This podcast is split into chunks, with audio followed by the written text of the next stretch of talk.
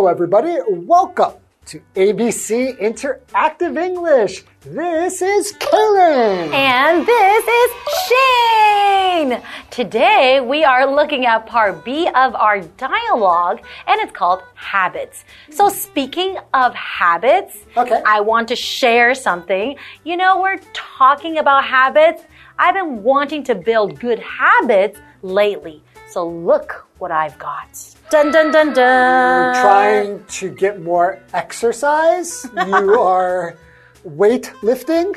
No, this is my new water bottle. That is ridiculous. what do you mean? Look how big it is. That's why it's good because you're supposed to drink a lot of water every single day. That's like if you were going to eat, right? And you put all of your food in one container that you're going to eat for the whole day and carry it around with you. Why? Why does it need to all be in one bottle? well, so I know if I fill it up to the top, I finish it, that's how much water I need for the day. How about this? When you're thirsty, you drink. Is No. that so difficult? People forget to drink all the then they're not, they probably don't need the water if they're not thirsty. That's not true. True, You think it's have to drink enough. And you know what's so great about this water bottle? Please, Look at this. Please tell me. You know, from the top, it starts off by saying good morning to me. Uh-huh. Oh, wow. And it says, You can do it. Keep trying. And until I finish, it said, Yay! You did it! And I will feel great. Okay. Okay. Is- Oh, I should get you one for No, your birthday. no. So you can No. carry it around with you No. all day. No. Why don't we get in today's lesson and please do not give me one of those. Drink enough water. You gotta stay healthy.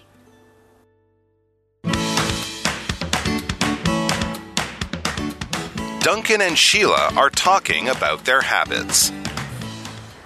What time do you usually get up in the morning? During the week, I usually get up at 6 o'clock. Me too. I need time to get ready for work. How about the weekends? On the weekends, I often sleep in until 9 or 10.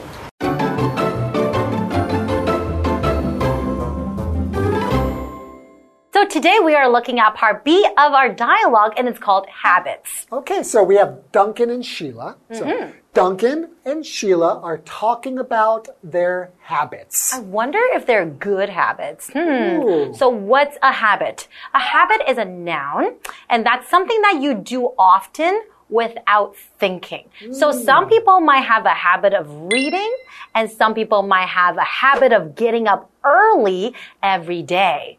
So for example, he's trying to break the habit of staying up late.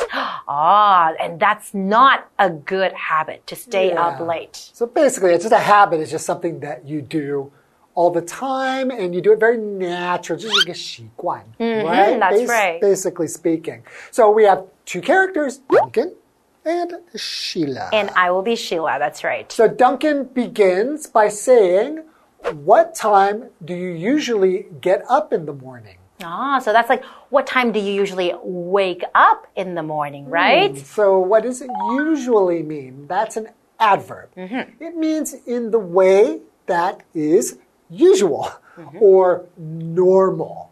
So, for example, you can say, She doesn't usually arrive on time. Mm, so in other words, she's usually late. Yeah, so if we were to look at one week, how many days was she late?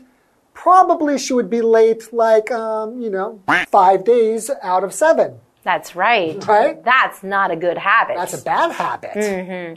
so Sheila says, during the week, I usually get up at six o'clock.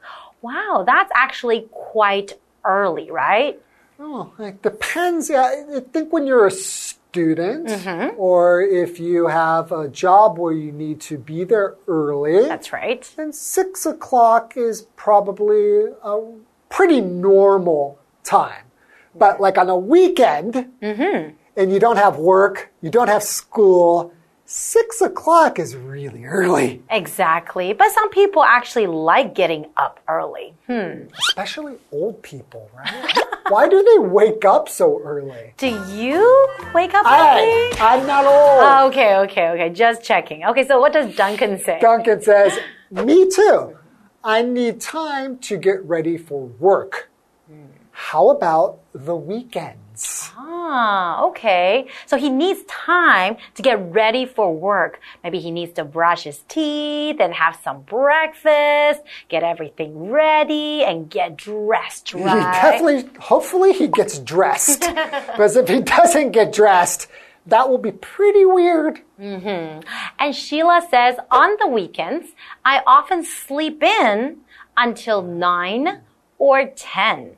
Okay, so on the weekends, we're talking about Saturday and Sunday, right? So mm-hmm. you're talking about a week. That's Monday to Sunday. So weekend, that's like the end of the week. So we call it weekend, right? Oh, yes. Hmm.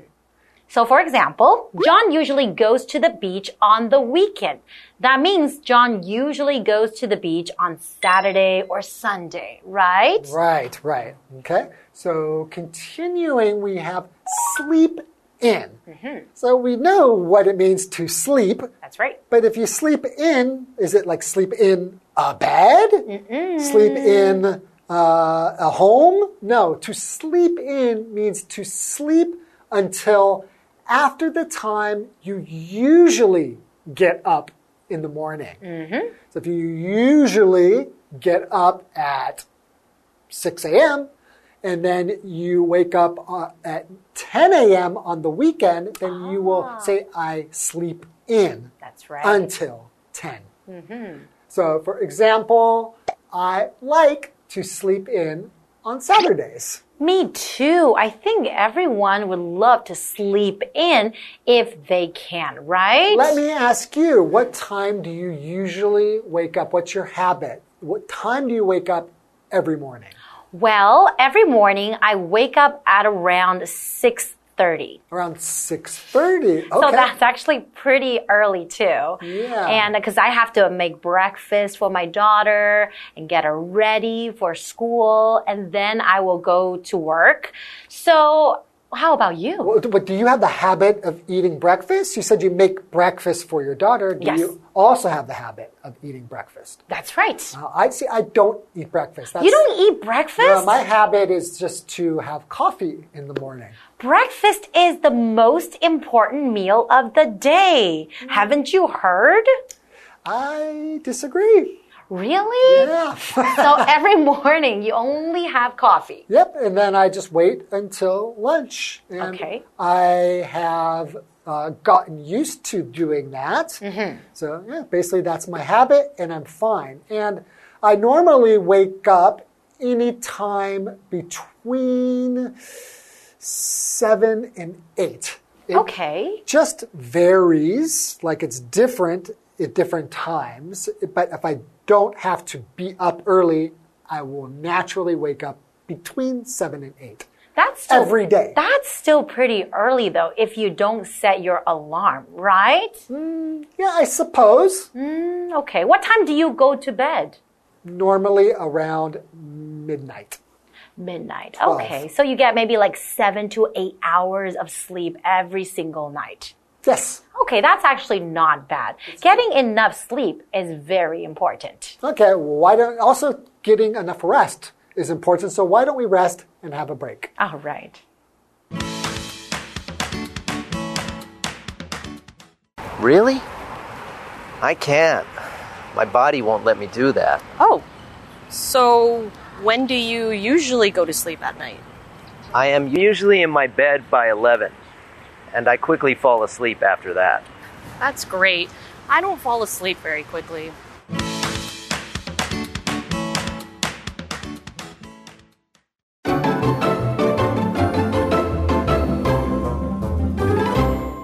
Welcome back, everyone. Welcome back. So before the break, we were looking at a dialogue between Duncan and Sheila. Hmm. They were talking about their habits. They were talking about what time they get up every morning. So it seems like Duncan and Sheila both wake up pretty early during the weekdays, which means Monday, Monday to Friday. Friday. But on the weekends, Sheila says she likes to sleep in. And what does Duncan say now? Okay, so Duncan says, "Uh, Really? I can't. So he can't sleep in. Hmm. My body won't let me do that. Maybe Duncan is old. maybe.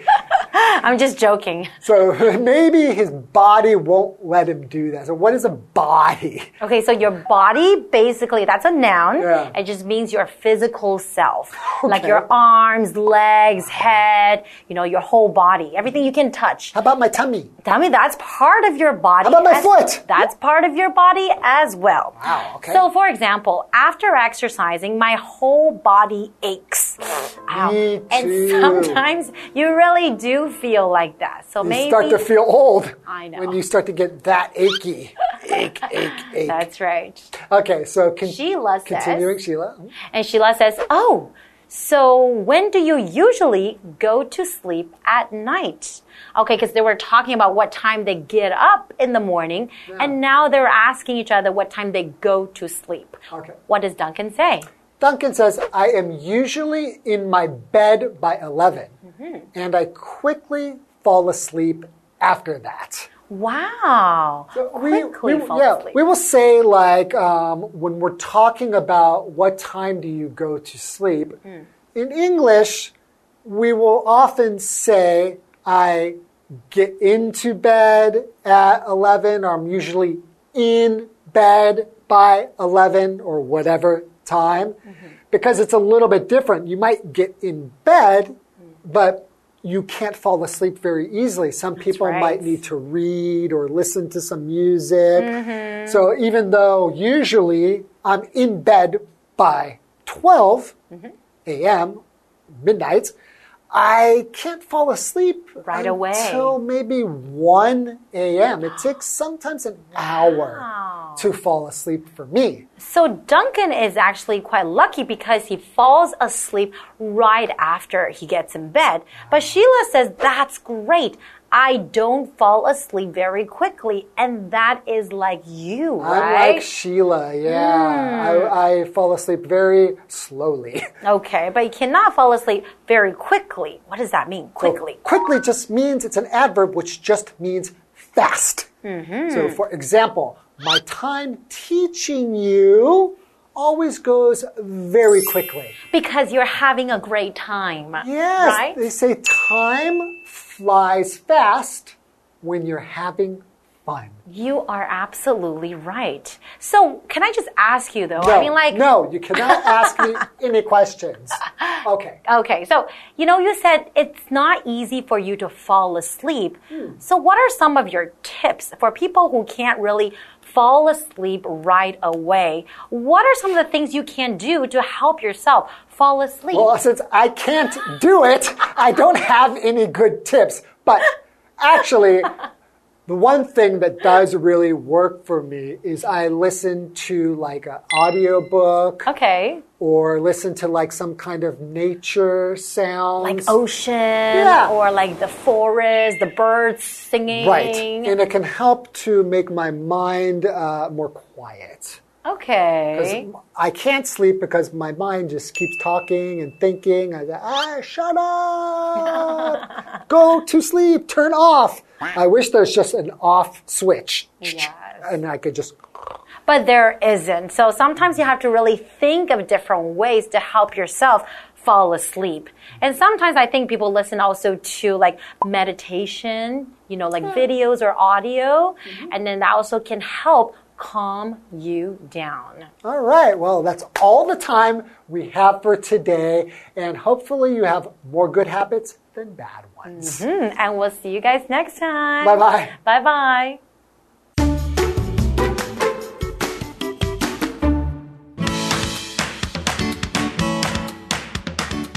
Duncan and Sheila are talking about their habits. What time do you usually get up in the morning? During the week, I usually get up at 6 o'clock. Me too. I need time to get ready for work. How about the weekends? On the weekends, I often sleep in until 9 or 10. Really? I can't. My body won't let me do that. Oh, so when do you usually go to sleep at night? I am usually in my bed by 11, and I quickly fall asleep after that. That's great. I don't fall asleep very quickly.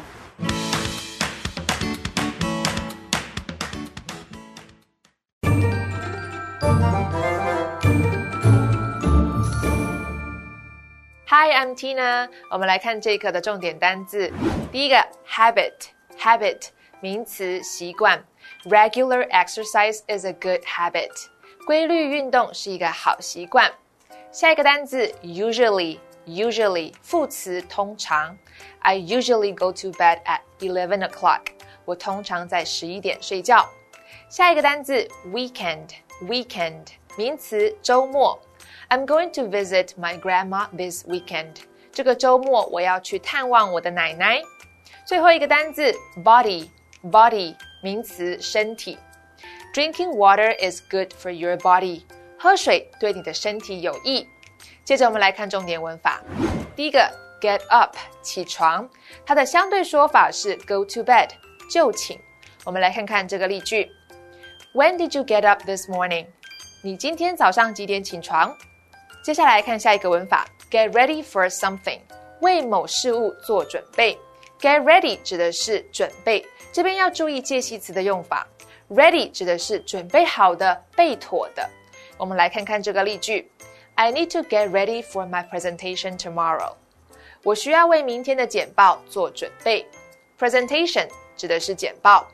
最后一个文法，sleep in，睡到自然醒。用于有意的睡得比平常晚的情况，sleep 指的是睡觉，它的三态是 sleep, slept, slept。我们来看看这个例句：I usually sleep in on Sunday morning。周日早上时，我通常睡得晚一些。以上就是这一课的重点单字跟文法，我们下一课再见喽，拜拜。Today, we're going to talk about a very special project that launched in Chiayi in 2020, and it's called the Old House Facelift. Now we know what an old house is, right? Old house means just some house or a building that is very, very old. But a facelift, that means they want to get rid of the things that look really old on the outside to make it look better and prettier. And so the tourists and visitors will want to go and visit. So let's learn about this special project. Old House Facelift is a project launched in Chiayi in 2020. The purpose of the project is to restore the facades of Chiayi's historical architecture to their original states. In Chiayi, there are many old wooden houses. Many of them are in a state of disrepair. They were improperly repaired and extended using patches and iron sheets. These problems affect the urban landscape and architectural conservation. In order to solve these problems, authorities have started to take action. Completing the Old House Facelift project is a difficult task. It's not just about repairing the facades of old homes. Each house has its own set of unique problems. Pipelines, walls, signboards, and awnings have been used for more than 10 years. Everything has to be taken into consideration. The style of the restoration has to match its neighboring houses. The owners and their families' needs must also be taken into account. Therefore, consulting with them is of the utmost importance. The goal of Old House Facelift is to make these owners' houses and lives beautiful once again. Chiayi is also called the Wooden City.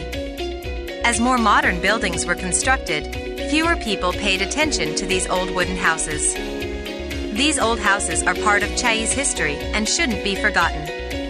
Old House Facelift restores the original beauty of these old wooden houses.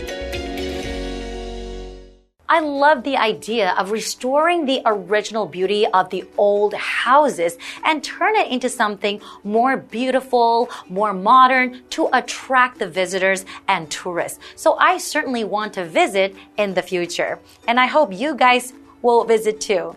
So this is all the time we have for today and we'll see you guys next time. Bye bye.